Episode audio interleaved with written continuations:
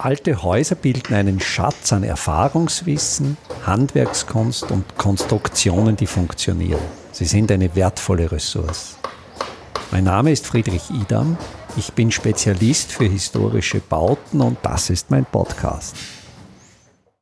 In unregelmäßigen Intervallen stelle ich auf diesem Podcast einzelne Muster aus der Mustersprache Christopher Alexanders vor.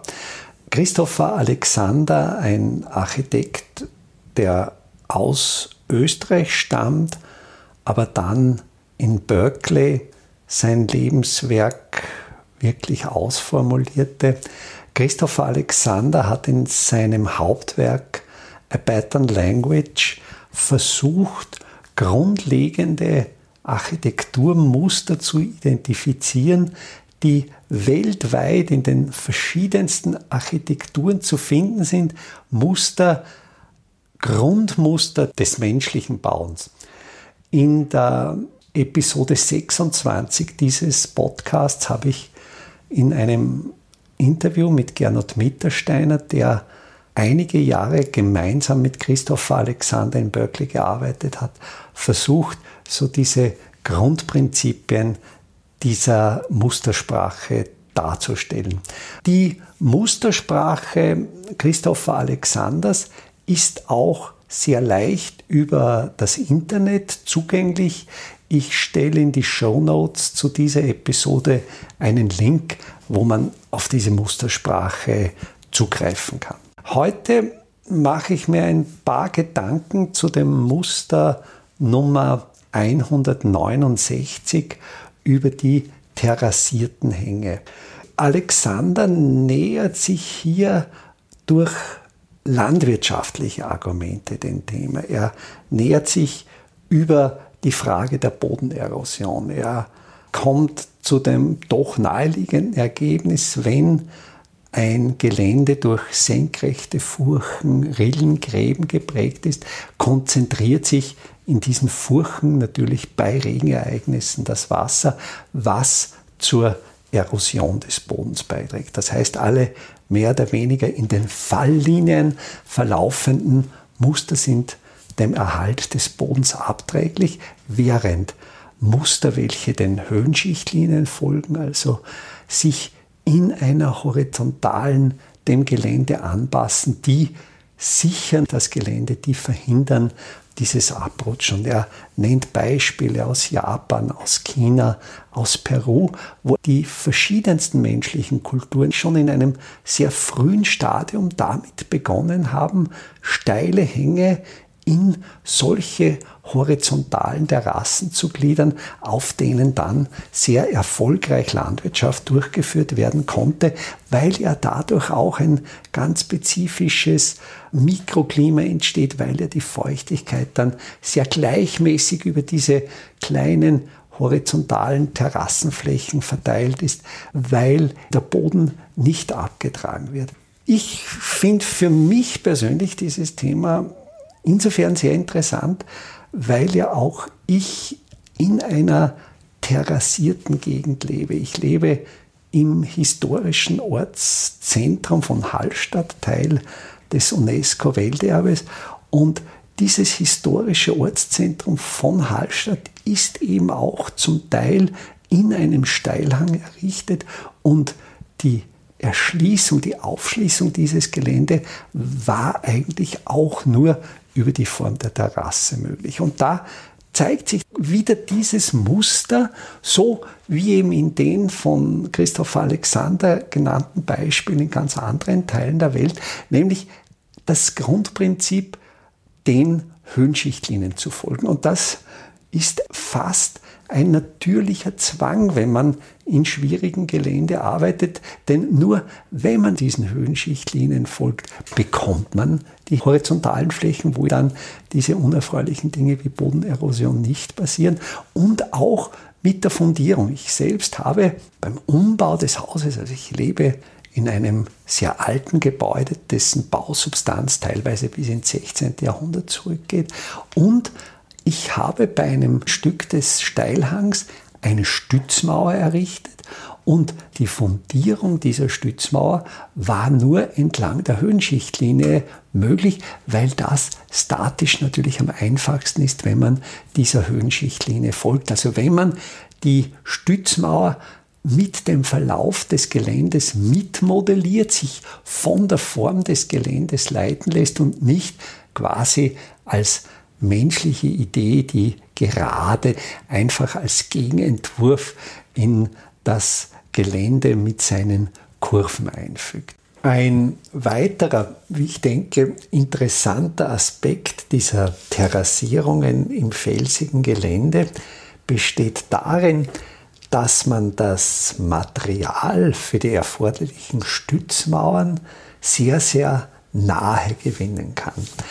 Es ist ein System der kurzen Wege. Ich habe in der Episode 47 dieses Podcasts die Technik des Steinebrechens beschrieben.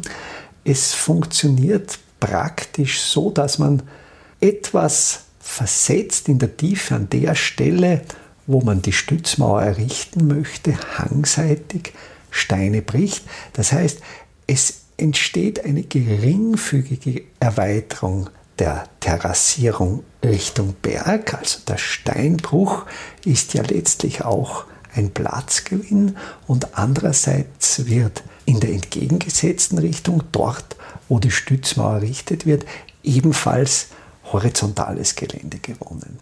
Diese Terrassierung funktioniert aber auch in kleineren Strukturen. Christopher Alexander beschreibt in seinem Muster auch diese kleinen Terrassen, dass man zum Beispiel Gartenbeete auf diese terrassierte Weise anlegt und die Terrasse selbst wieder in kleinere terrassierte Strukturen unterteilt ist. Und ich habe das auch ausprobiert in der Form eines bergseitigen Hochbeetes, wo wieder eine Terrassierung von der Gartenebene etwa in einem Meter Höhe, wo eine angenehme Arbeitshöhe herrscht, wo dann in einer sehr kleinen Terrasse wieder dieses Hochbeet eingefügt ist im Felsen.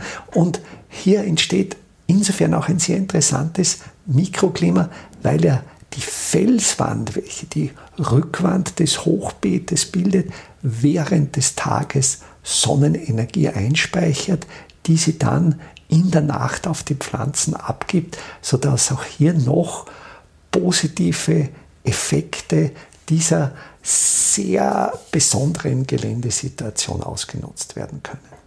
Ich denke auch, das Thema Bodenverbrauch lässt sich an diesen Terrassierungen gut diskutieren. Ich bin ja grundsätzlich sehr, sehr skeptisch Neubauten gegenüber. Ich bin grundsätzlich zutiefst davon überzeugt, dass es gilt, die bestehende Substanz zu nutzen, zu reaktivieren und nicht neu zu bauen. Wenn man neu baut, denke ich, ist es ganz, ganz wichtig zu schauen, wo.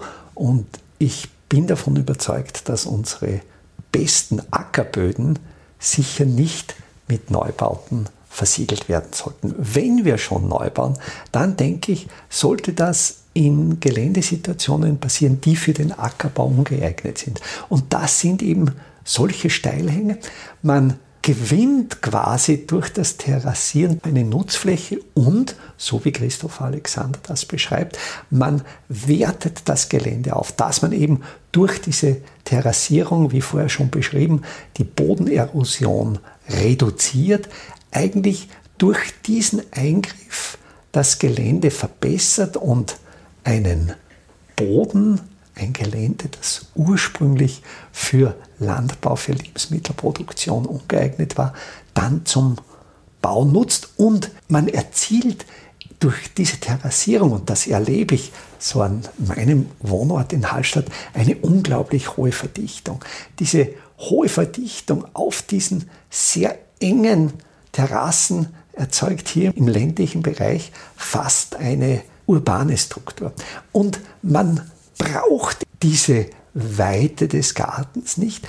Es reicht diese kleine Grundfläche auf der Terrasse, weil ja optisch der Blick in die Landschaft dem in Quadratmetern gemessen sehr kleinen Garten eigentlich eine unglaubliche Weite gibt. Das heißt, ich habe in einer solchen terrassierten Situation zwar einen Ausblick in die Weite, aber keinen Einblick in meinem Garten, was bei geringstem Flächenverbrauch größtmöglichste Intimität und Lebensqualität garantiert.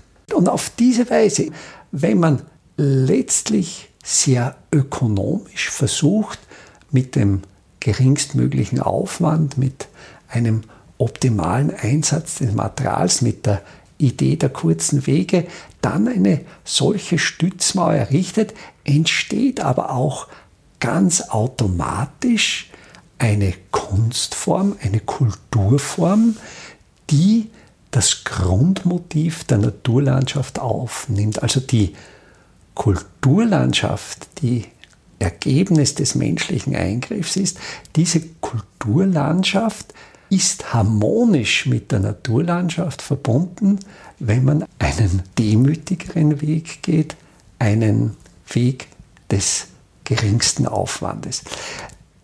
Der Effekt in einem solchen terrassierten Gelände zu leben ist der, dass die Häuser übereinander gestaffelt sind. Das heißt, es hat jedes Haus, wie es hier in Hallstatt der Fall ist, einen wunderbaren Ausblick auf den See, in die Naturlandschaft. Und heute wie ich so auf dieser sehr schmalen Terrasse, die Terrasse hat vielleicht eine Tiefe von zwei bis drei Metern, aber auf dieser Terrasse dann zu sitzen und in diese Landschaft zu sehen und dann ist mir so richtig bewusst geworden, auch bei einem 180-Grad-Blick, ich sehe nichts Hässliches. Ich sehe eigentlich nur Schönheit und da ist mir schon bewusst geworden, dass das in unserer Gegenwart ein sehr großes Privileg ist. Vom 22. bis zum 30. April 2024 wird in Grundlsee wieder Kalk gebrannt.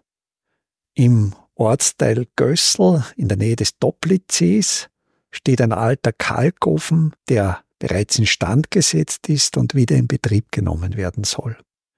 Bei diesem Workshop können Sie lernen, wie ein Ofen richtig befüllt wird, vor allen Dingen wie ein Trockengewölbe aufgesetzt wird, um den Ofen auch befeuern zu können.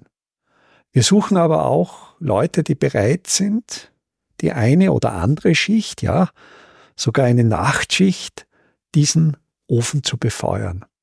Die Teilnahme an diesem Workshop ist kostenlos. Alle Anmeldeinformationen, die Anmeldelinks finden Sie auf meiner Website www.idam.at unter dem Menüpunkt Veranstaltungen.